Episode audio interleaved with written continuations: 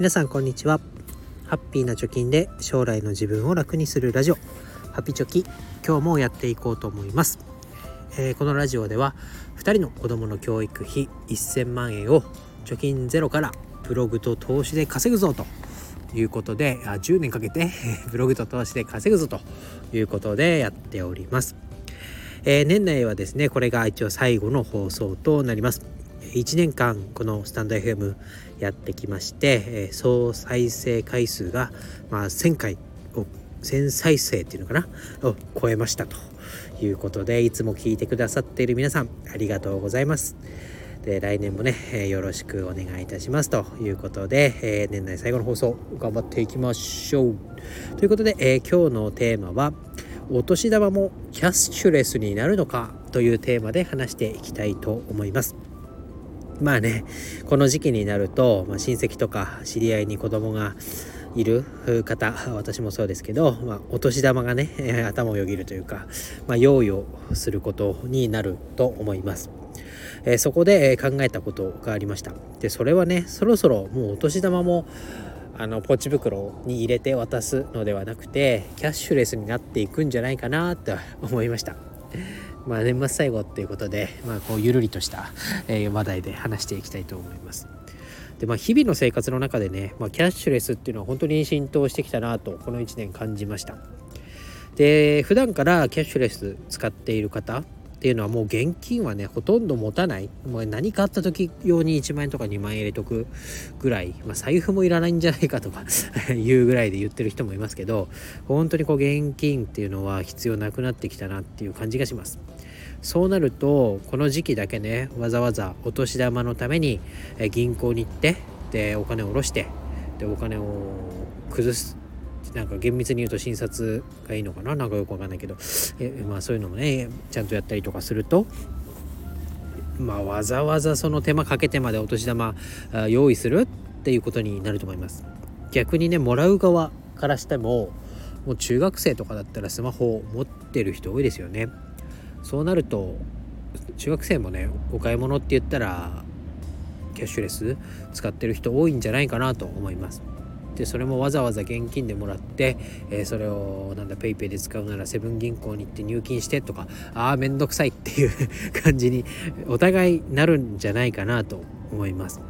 で、えー、調べてみると QR コード決済をやっている、まあ、PayPay 楽天 Pay あとメルペイは、えー、個人間の送金っていうのができるようになってましたね。PayPay は知ってたんですけど、まあ、楽天ペイとかメルペイも、まあ、できるっていうのが分かりました。こうなるとね、まあ、主要な楽天ペイ PayPay ができるのであればもう送金をしてお年玉ねっていうことで済んじゃうんじゃないかなと思います。あとは無料アプリとしてはエアエアウォレットっていうのだったりキャッシュっていう KYIA え？KYASH か。 Kyash っていう無料アプリも現金の送金ができるとあ現金じゃないや送金ができるアプリ。ということでなんか、うん、見ました。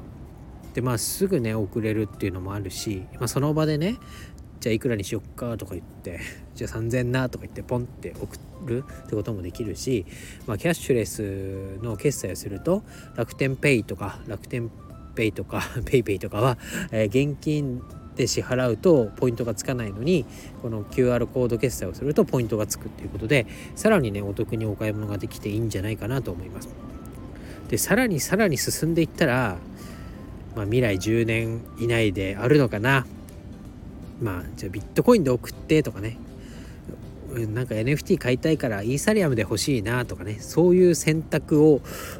もらう側がしてくる可能性もあるんじゃないかなと思います。逆にねそのもらう側からしたらちょっと賭けじゃないですけどビットコインでもらう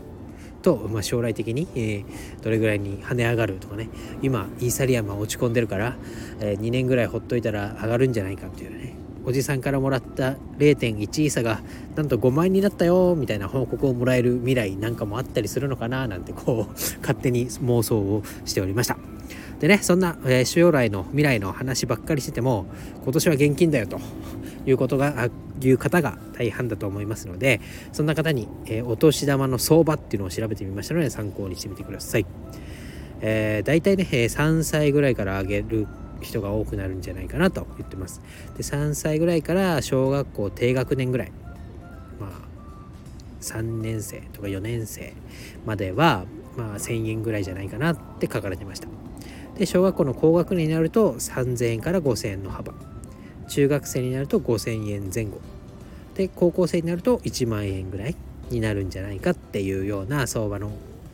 え、データも出てましたのでこの辺参考にしてみてもらえばいいなと思います。ま、親戚が増えれば増えるだけこの時期ね 出ていくお金が増えてくると